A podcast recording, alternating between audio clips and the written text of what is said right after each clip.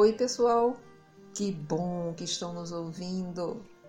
Meu nome é Cristina e hoje teremos mais uma historinha. Dessa vez é do livro Antologia da Criança de Francisco Cândido Xavier. O título é Pequena História. Um dia, a gota d'água, o raio de luz, a abelha e o homem preguiçoso chegaram ao trono de Deus. O Todo-Poderoso os recebeu com bondade e perguntou o que, é que eles faziam ali. A gota d'água avançou e disse: Senhor, eu estive num terreno quase deserto, auxiliando uma raiz de laranjeira.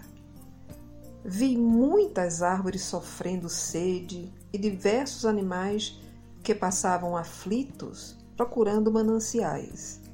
Fiz o que pude, mas venho pedir outras gotas d'água que me ajudem a socorrer tantos quantos necessitem de nós. O pai sorriu, satisfeito, e exclamou: Bem-aventurada sejas pelo entendimento de minhas obras. Dar-te-ei os recursos das chuvas e das fontes. Logo após, o raio de luz adiantou-se e falou: Senhor, eu desci, desci e encontrei o fundo de um abismo. Nesse antro, combati a sombra quando me foi possível, mas notei a presença de muitas criaturas suplicando claridade. Venho aos céus rogar-te outros raios de luz que comigo cooperem na libertação de todos aqueles que no mundo ainda sofrem a pressão das trevas. E Deus, contente, respondeu: Bem-aventurado sejas pelo serviço à criação. Dar-te-ei a ajuda do sol, das lâmpadas, dos livros iluminados e das boas palavras que se encontram na terra.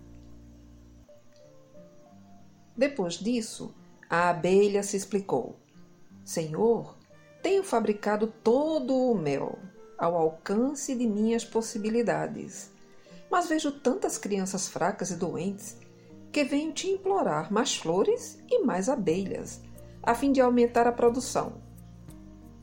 E Deus, muito feliz, abençoou a abelhinha e falou: Bem-aventurada sejas pelos benefícios que prestaste te concederei novos jardins e novas companheiras. Em seguida, o homem preguiçoso foi chamado a falar. Fez uma cara desagradável e informou: Senhor, nada consegui fazer. Por todos os lados encontrei a inveja e a perseguição, o ódio e a maldade. Tive os braços atados pela ingratidão dos meus semelhantes tanta gente má permanecia em meu caminho que, em verdade, nada pude fazer.